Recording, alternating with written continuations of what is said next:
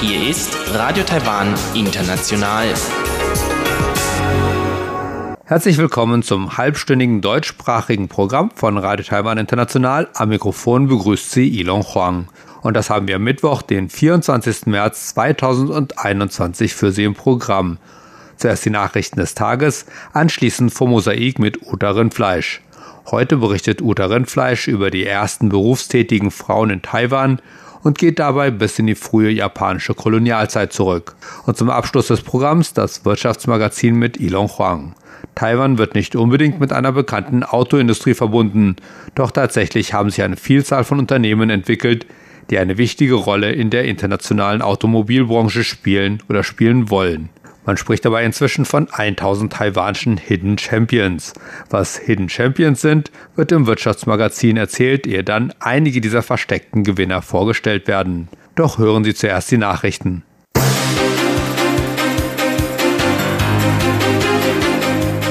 Sie hören die Tagesnachrichten von Radio Taiwan International. Zunächst die Schlagzeilen. Taiwans Außenminister sagt, die internationale Zusammenarbeit in der China-Frage wächst. Die Beziehungen zu Paraguay sind trotz chinesischer Aktionen stark, erklärt Taiwans Außenminister. Und taiwanische Unternehmen, die aus dem Ausland zurückkehren, investieren 1,2 Billionen Taiwan-Dollar in Taiwan.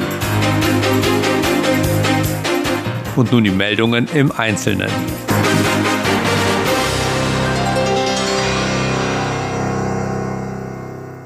Taiwans Außenminister Joseph Wu sagte, dass befreundete Länder auf der ganzen Welt die Zusammenarbeit im Umgang mit der China-Frage verstärken. Wu sprach am Mittwoch während einer Sitzung des Ausschusses für Auswärtige Angelegenheiten des taiwanischen Parlaments. Wu verwies auf die Zusammenarbeit zwischen der Quad, einem informellen Sicherheitsdialog zwischen den USA, Japan, Australien und Indien. Er verwies auch auf die sogenannten 2 plus 2 Treffen zwischen den US-Außen- und Verteidigungsministern und ihren Amtskollegen in Japan und Südkorea.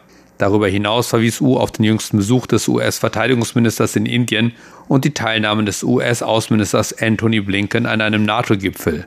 Er sagte, dass mit der zunehmenden internationalen Koordination und Kooperation in Bezug auf China Taiwan nicht zu befürchten habe. Die diplomatischen Beziehungen zwischen Taiwan und der südamerikanischen Nation Paraguay sind trotz der chinesischen Bemühungen, sie zu stören, weiterhin stark. Taiwans Außenminister Joseph Wu erklärte am Mittwoch, dass chinesische Anstiftung hinter den Demonstrationen stecke, die kürzlich in Paraguay wegen Problemen bei der Beschaffung von Dosen des Covid-19-Impfstoffs ausgebrochen seien. Außerdem wurden Berichte bekannt, zufolge denen einige chinesische Geschäftsleute in Paraguay, die bereit sind, als Impfstoffvermittler zu agieren, drohen, dass sie dies nur tun würden, wenn das südamerikanische Land die diplomatischen Beziehungen zu Taiwan abbricht. Wu sagte, dass die chinesische Einmischung die paraguayische Regierung verärgert habe. Dies habe die Haltung gegenüber China verschlechtert und dazu beigetragen, die Stabilität der Beziehungen des Landes zu Taiwan zu gewährleisten. Wu sprach auch die Bedenken von Parlamentariern bezüglich der 13 Millionen US-Dollar an bilateralen Kooperationsgeldern an, die Taiwan Paraguay für den Kauf von Covid-19-Impfstoffen zur Verfügung stellt. Einige Parlamentarier haben die Sorge geäußert, dass Paraguay diese taiwanischen Gelder für den Kauf von in China hergestellten Impfstoffen verwenden könnte. U sagt jedoch, dass Taiwan nur zugestimmt habe, dass Paraguay das Geld für Impfstoffe verwendet, die nicht in China hergestellt wurden. Taiwan hat 1,2 Billionen Taiwan-Dollar, umgerechnet etwa 35 Milliarden Euro an Investitionen von taiwanischen Unternehmen erhalten, die ihre Geschäfte aus dem Ausland nach Taiwan zurückbringen. Auf dem jährlichen Treffen der taiwanischen Handelskammern am Mittwoch erklärte Taiwans Vizepräsident William Lai, dass dieses Geld bis zu 100.000 Arbeitsplätze schaffen könnte. Lai sagte, dass Taiwans Wirtschaft in diesem Jahr voraussichtlich um 4,64 Prozent wachsen werde, was es zur am schnellsten wachsenden Wirtschaft unter den Ländern mit einer Bevölkerung von mehr als 20 Millionen mache. Dies sei auch das erste Mal seit Jahrzehnten, dass Taiwans Wirtschaftswachstum das von China übertrifft. Lai drückte auch den Dank von Präsidentin Tsai Ing-wen an die taiwanischen Geschäftsleute für ihre Unterstützung während der jüngsten Ananaskrise aus. Diese wurde durch einen plötzlichen Importstopp Chinas für taiwanische Ananas ausgelöst. Taiwanische Unternehmen in aller Welt bestellten 560 Tonnen Ananas aus Taiwan. Diejenigen in Ländern, die die Frucht nicht importieren, bestellten stattdessen Produkte, die mit taiwanischen Ananas hergestellt wurden. Mehr als 3000 Menschen in Taiwan haben in den ersten beiden Tagen der Einführung des Covid-19-Impfstoffes von AstraZeneca den Impfstoff erhalten, teilte das Epidemie-Kommandozentrum am Mittwoch mit. Taiwan hat am Montag offiziell mit der Verwendung des Covid-19-Impfstoffs begonnen. Seitdem wurden 3218 Personen mit dem Impfstoff geimpft. Die meisten davon sind medizinisches Personal, das in Krankenhäusern arbeitet und Covid-19-Patienten behandelt, so das Kommandozentrum. Es wurden keine schwerwiegenden unerwünschten Ereignisse gemeldet, obwohl es vier nicht schwerwiegende unerwünschte Ereignisse gab. Bei diesen nicht schwerwiegenden Ereignissen handelt es sich um Patienten, die nach der Impfung über leichte Symptome wie Kopfschmerzen, Muskelschmerzen, Fieber und Rötungen oder Schmerzen an der Injektionsstelle berichteten, erklärte das Kommandozentrum. Das Kommandozentrum verteilte die Impfdosen zunächst an 58 Krankenhäuser in ganz Taiwan, darunter auch in den vorgelagerten Bezirken Jinmen und Lianqiang. Am Mittwoch wurden 6600 Dosen an 14 weitere Krankenhäuser verschickt. Zu dem nichtmedizinischen Personal, das geimpft wurde, gehören der Premierminister Su Zhengzhang, der Gesundheitsminister Chen Shizhong und zehn Athleten, die Taiwan bei internationalen Sportwettkämpfen vertreten. Chen sagte am Mittwoch, dass er leichtes Fieber und Schmerzen im Arm hatte, nachdem er geimpft wurde. Diese Symptome sind seitdem aber abgeklungen. Taiwan will noch vor Juni mit Massenimpfungen seiner Bevölkerung beginnen. Das sagte der ehemalige Vizepräsident Chen Qianren in einem Interview mit der belgischen Zeitung The Standard.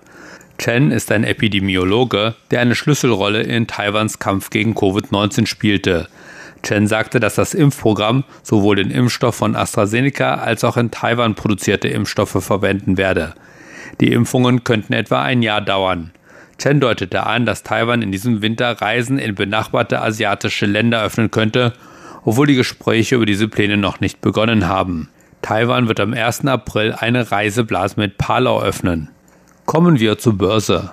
Am heutigen Handelstag zeigte sich wieder einmal, welch starken Einfluss der Chiphersteller Taiwan Semiconductor Manufacturing Corporation an der taiwanischen Börse hat. Nachdem Intel, der US-Rivale von TSMC, einen großen Investitionsplan zur Kapazitätserweiterung angekündigt hatte, gerieten die Aktien von TSMC unter starken Druck und fielen im Laufe des Handelstages um etwa 2,5 Prozent. Als am stärksten gewichtete Aktie des Teigs brachten die Verluste von TSMC den breiteren Markt ins Trudeln. So schloss der Teigs mit 145,47 Punkten oder 0,9 Prozent im Minus. Damit lag der Abschlusskurs bei 16.032,12 Punkten. Das Handelsvolumen an diesem Mittwoch betrug 315,66 Milliarden Taiwan-Dollar, umgerechnet gut 9 Milliarden Euro. Und zum Abschluss das Wetter.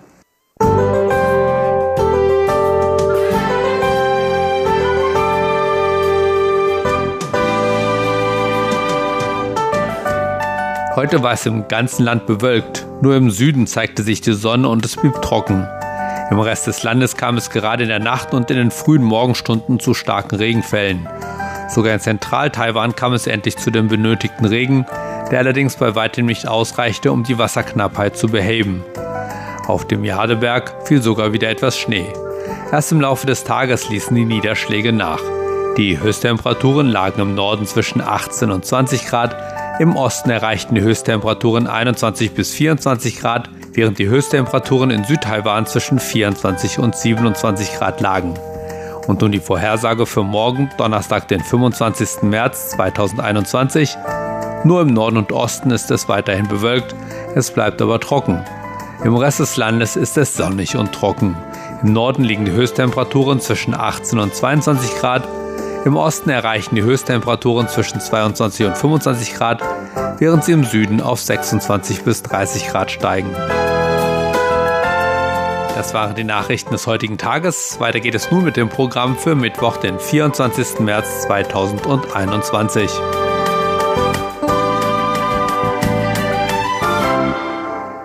Weiter geht es nun mit dem Fomosaik und Uta Rindfleisch. Heute über die ersten berufstätigen Frauen in Taiwan.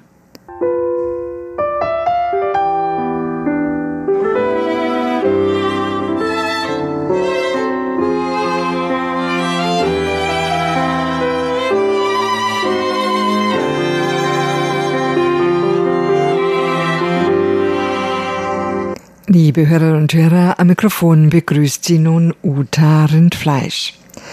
Der 8. März, der Internationale Tag der Frauen, ist zwar schon vorbei, dennoch möchte ich mich heute damit beschäftigen, seit wann es in Taiwan berufstätige Frauen gibt und welche Berufe sie früher ausübten. Es dauerte bis zum Ende des 19. Jahrhunderts, bis es den Frauen in Taiwan möglich war, ihre Häuser zu verlassen, eine Arbeit anzunehmen und selbst ein Gehalt zu verdienen.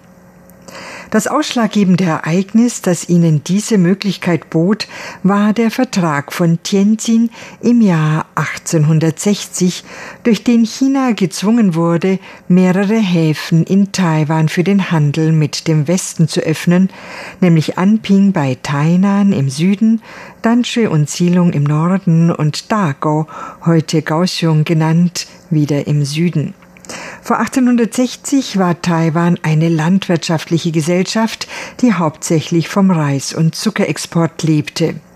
Damals gab es also noch relativ wenig berufliche Differenzierung. Nach der Öffnung der Häfen begann der Teeexport den Export von Reis und Zucker zu übertreffen. 1895, als die Japaner nach dem Vertrag von Shimonoseki Taiwan übernahmen, machte der Teeexport über 50 Prozent des Gesamtwerts der exportierten Waren aus. Die Teeernte unterschied sich deutlich von der Zuckerrohrernte, denn bei Tee gab es sieben Pflückungen im Jahr, die jeweils wiederum gestaffelt erfolgten. Das heißt also, dass die Teeernte äußerst arbeitsaufwendig ist, weshalb für die Teeernte Pflückerinnen angestellt werden mussten. Ende der Qing-Dynastie fanden Frauen also auf den Teeplantagen ihren ersten Beruf. Eine Statistik aus dem Jahr 1905 zufolge mussten pro Jahr 200.000 Teepflückerinnen angestellt werden. Frauen wurden jedoch nicht nur beim Pflücken des Tees, sondern auch bei der Weiterverarbeitung eingesetzt. Vom 1. Januar 1930 an stellte die Taiwan Volkszeitung nacheinander verschiedene Frauenberufe vor. Insgesamt kam die Zeitung auf elf Berufe, darunter auch den der Teepflückerinnen, die gewöhnlich acht Monate im Jahr in den Plantagen arbeiteten. Sie waren meist zwischen 12 und 50 Jahre alt. Den Aufzeichnungen der Zeitungen zufolge verdienten sie im Monat etwa 12 Yuan, was dem Einkommen der unteren Beamtenschicht entsprach. Zu den anderen Berufen gehörten Krankenschwester, Telefonistin, Bedienung, Busschaffnerin, Lehrerin, Arbeiterin in der Tabakverarbeitung und Sockenstrickerin. Zwar wurde auch der Beruf der Hutflechterin genannt, doch dies war gewöhnlich ein Nebenerwerb, der zu Hause durchgeführt wurde, ist daher mit den anderen Berufen, für die man das Haus verlassen musste, nicht ganz zu vergleichen. Diese Berufe waren natürlich ein Spiegel der gesellschaftlichen Veränderungen. Telefone zum Beispiel gab es ab 1900. In den ersten zehn Jahren ging die Verbreitung zwar sehr langsam voran, die Zahl der beschäftigten Telefonistinnen nahm aber stetig zu. Dank ihrer sanften Stimmen eroberten die Frauen diesen Berufszweig. Etwas später, nämlich 1922, begannen zunächst private Busse auf den Straßen zu fahren, ab 1930 dann auch städtische Busse, die alle Schaffnerinnen beschäftigten, die im Monat 20 Yuan, also deutlich mehr als die Teepflückerinnen verdienen konnten. Anders als die Telefonistinnen hatten die Schaffnerinnen mit den Kunden direkten Kontakt. Von ihnen erwartete man, dass sie ein gutes Aussehen und ein freundliches Wesen hatten. Diese Voraussetzung galt noch mehr für die Bedienungen oder besser gesagt Hostessen, die in westlichen Restaurants angestellt wurden, denn diese bekamen kein Gehalt, sondern waren ganz auf das Trinkgeld angewiesen, das sie von den Gästen erhielten. Den besten Verdienst gab es jedoch für einen Beruf, für den eine Frau nicht schön sein musste, nämlich für den der Hebamme. Seit der Zeit der japanischen Kolonisation verstand man unter Hebammen Frauen, die eine Ausbildung in westlicher Medizin genossen und eine Lizenz erhalten hatten. Hebammen konnten im Monat bis zu 100 Yuan verdienen, was also das Mehrfache der anderen Berufe war. Tatsächlich waren die Berufe, die die Frauen ausüben konnten, nicht auf die in der Volkszeitung erwähnten beschränkt. In einer anderen Zeitung wurden zum Beispiel auch Schriftsetzerinnen beschäftigt. Die ehemalige Landkreisabgeordnete von Taoyuan, Frau Huang Yujiao, hatte zum Beispiel 1942 ihren Abschluss von der pharmazeutischen Abteilung der Medizinischen Hochschule in Tokio gemacht und eine Zeit lang in einer Arzneimittelfabrik gearbeitet. Es gab auch weibliche Ärzte, wie zum Beispiel Frau Xu Shixian, die 1908 geboren wurde und nach dem Krieg Provinzabgeordnete und später sogar Bürgermeisterin von Jiayi wurde. Ab 1938 gab es in Taiwan dann auch den Beruf der Stewardess. Einige wenige Frauen arbeiteten auch als Unternehmerinnen, wie zum Beispiel Frau Chen Xingzun, die 1910 geboren war und in Tokio eine Modeschule besucht hatte. Sie machte in der Boei-Straße in Taipei ihre eigene Schneiderei auf, in der sie 15 Personen beschäftigte. Sie war also eine professionelle Modedesignerin. Allgemein kann man jedoch sagen, dass in der Zeit vor dem Ausbruch des Zweiten Weltkriegs die meisten Frauen ihren Beruf aufgaben, sobald sie heirateten. Für einige der Berufe, die ich oben erwähnt habe, war eine Schul-, ja sogar eine Hochschulausbildung notwendig, wobei es sehr hilfreich war, dass die Japaner eine Schulausbildung für Mädchen eingeführt hatten. Das Ziel dieser Ausbildung war es zwar, sie zu guten Ehefrauen und Müttern heranzuziehen, weshalb es besonders viel Unterricht in Hauswirtschaftsfächern gab, aber sie erhielten auch das grundlegende Werkzeug für einen Eintritt ins Arbeitsleben. Damals erhielten etwa 60 Prozent der Mädchen eine Schulausbildung.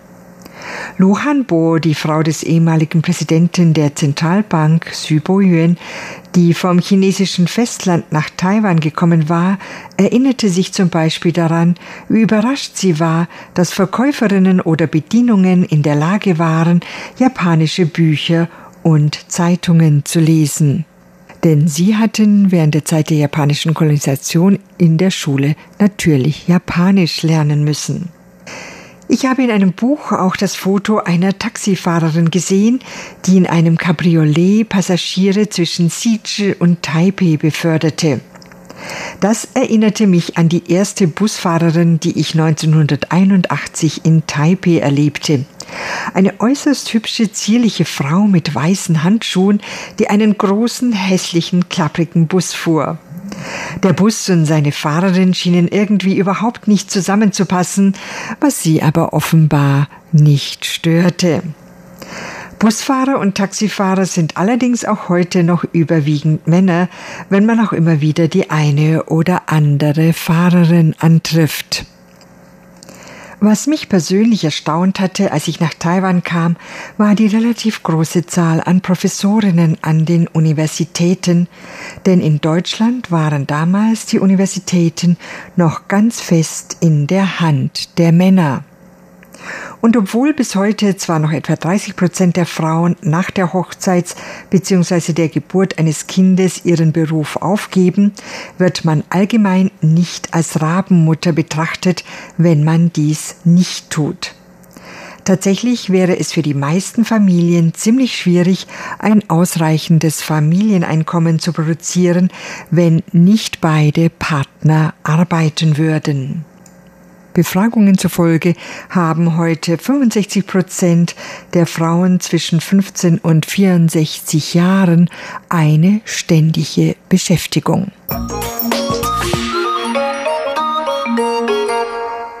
Nach dem Mosaik geht es nun zum Abschluss des heutigen Programmes weiter mit dem Wirtschaftsmagazin. Heute über einige Hidden Champions der internationalen Autobranche aus Taiwan.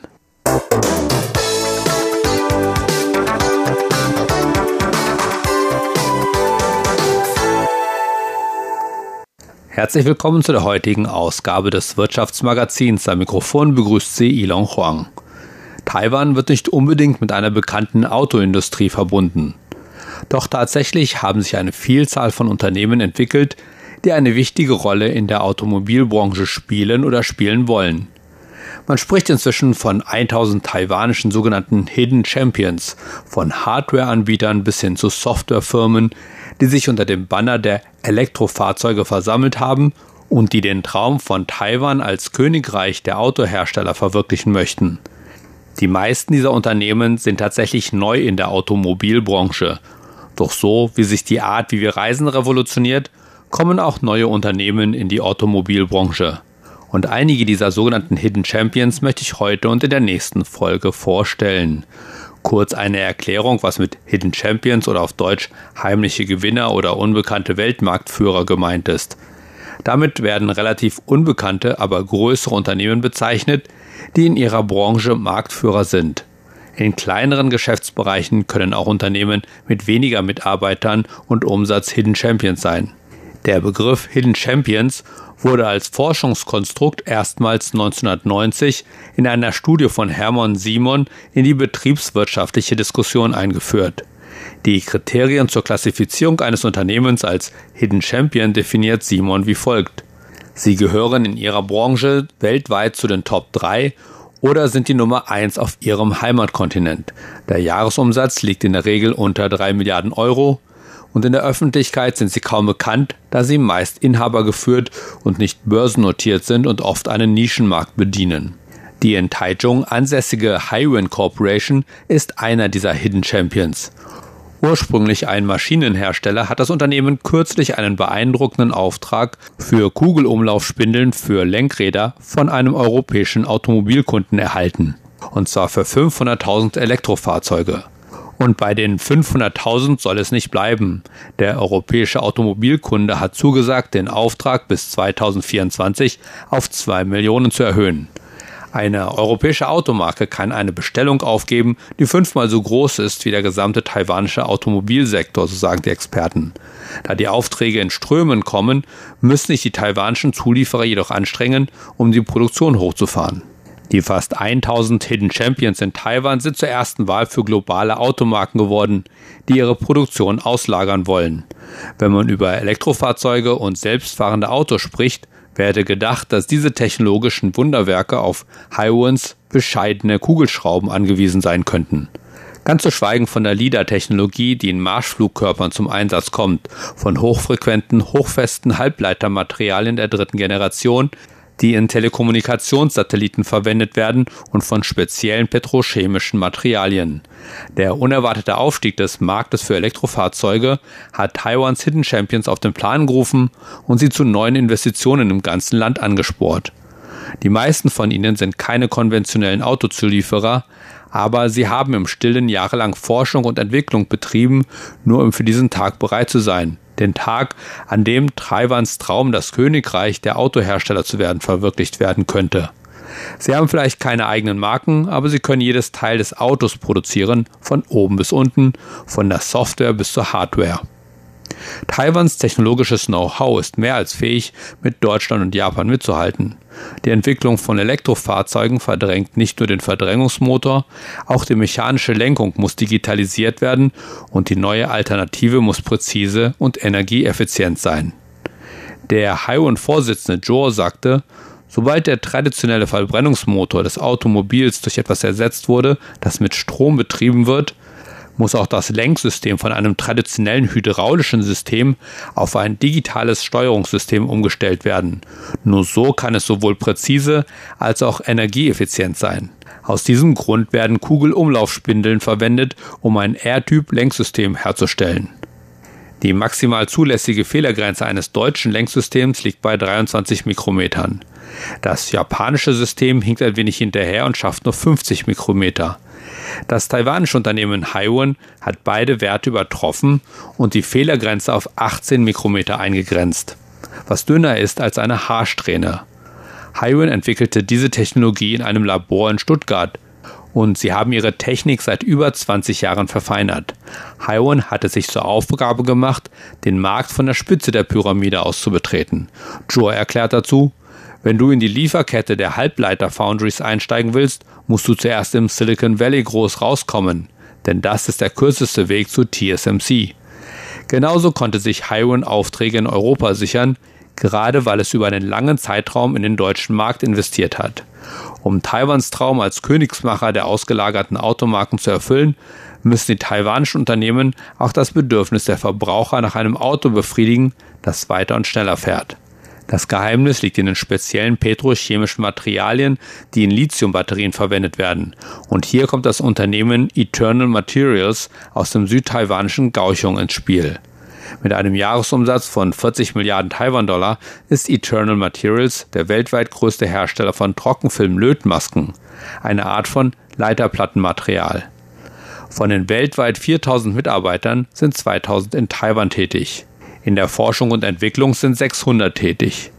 Im Jahr 2017 gründete Eternal Materials ein Projektteam für Energiespeichermaterialien. Sie widmeten sich der Erforschung von Lithiumbatterien und anderen Energiespeichermaterialien. Eternal wusste es jedoch besser, als zu versuchen, den etablierten Lithiumbatteriemarkt aufzumischen. Stattdessen konzentrierte sich das Unternehmen auf Technologien der nächsten Generation. Mahui Guan, CEO von Eternal Materials, sagt, dass die von seinem Unternehmen entwickelten Lithiumbatterieadditive die Reichweite von Elektrofahrzeugen problemlos von 300 auf 500 oder sogar 600 Kilometer erhöhen können. Timing, der Direktor der Forschungs- und Entwicklungsabteilung von Eternal, sagt dazu, Eternal hat Elektrolytadditive für Lithiumbatterien entwickelt, die Feuchtigkeit entfernen können und verhindert, dass sich die Batterie aufbläht. Dadurch wird die Lebensdauer der Batterie verlängert. Neben den deutschen Autoherstellern beweist auch der Verkauf nach Japan, dass Taiwan das Zeug hat, eine führende Rolle als der OEM und ODM-Hersteller in der Automobilbranche zu spielen. Da die Nachfrage nach Aufladung wächst, sieht Ubik, Taiwans größter Anbieter von intelligenten Stromzählern, eine wachsende Chance, das Gleichgewicht des Stromnetzes aufrechtzuerhalten. Ubik gibt es erst seit weniger als fünf Jahren, aber das Unternehmen verfügt über eine proprietäre Telekommunikationstechnologie, die in Zusammenarbeit mit der britischen Internet of Things Standardisierungsorganisation Weightless entwickelt wurde. In drei aufeinanderfolgenden Jahren hat es von Taipower Aufträge für intelligente Zähler erhalten. Die Summe der Angebote liegt bei über 1,2 Milliarden Taiwan-Dollar. Der Gewinn der Aufträge von Taipower war ein wichtiger Meilenstein. Letztes Jahr lieferte Ubik 20 Stromzähler nach Kalifornien, um das Überwachungssystem für Ladestationen zu testen. Ein zusätzliches System, das eine intelligente Stromnutzung gewährleistet, ist für Elektroautos unverzichtbar. Tianho Pong, CEO und Gründer von Ubik, sagt, der Strom, der von den Offshore-Windturbinen in der Taiwanstraße während der Nacht erzeugt wird, wird verschwendet, wenn er nicht genutzt wird. Zum Glück kann der Strom in Elektrofahrzeugen gespeichert werden. Wie findet man die beste Zeit zum Aufladen? Um den Test in Kalifornien als Beispiel zu nehmen, war die Fläche, in der experimentiert wurde, so groß wie sechs Basketballfelder. WLAN reichte unter solchen Bedingungen nicht mehr aus und 5G-Kommunikation hätte zu viel Strom benötigt. Die Technologie von Ubik ermöglicht eine reibungslose Übertragung der Signale in beide Richtungen, vom flachen Boden oder aus einem unterirdischen Keller in die Cloud und umgekehrt. Auf diese Weise können sich Ladestationen miteinander verbinden und sich ein klares Bild von der Situation machen. Vor zwei Jahren kam eines der größten Telekommunikationsunternehmen Japans, um über eine Zusammenarbeit mit Ubik zu sprechen. Das zeigt, wie wichtig dieser sogenannte Hidden Champion inzwischen ist. Soweit der erste Teil der Vorstellung einiger der sogenannten 1000 Hidden Champions der Automobilbranche aus Taiwan. Mehr darüber in der kommenden Woche. Und das war die heutige Version des Wirtschaftsmagazins. Sie hörten das deutschsprachige Programm von Radio Taiwan International am Mittwoch, den 24. März 2021. Das, liebe Hörerinnen und Hörer, war es auch schon wieder für heute in deutscher Sprache von Radio Taiwan International. Wir bedanken uns bei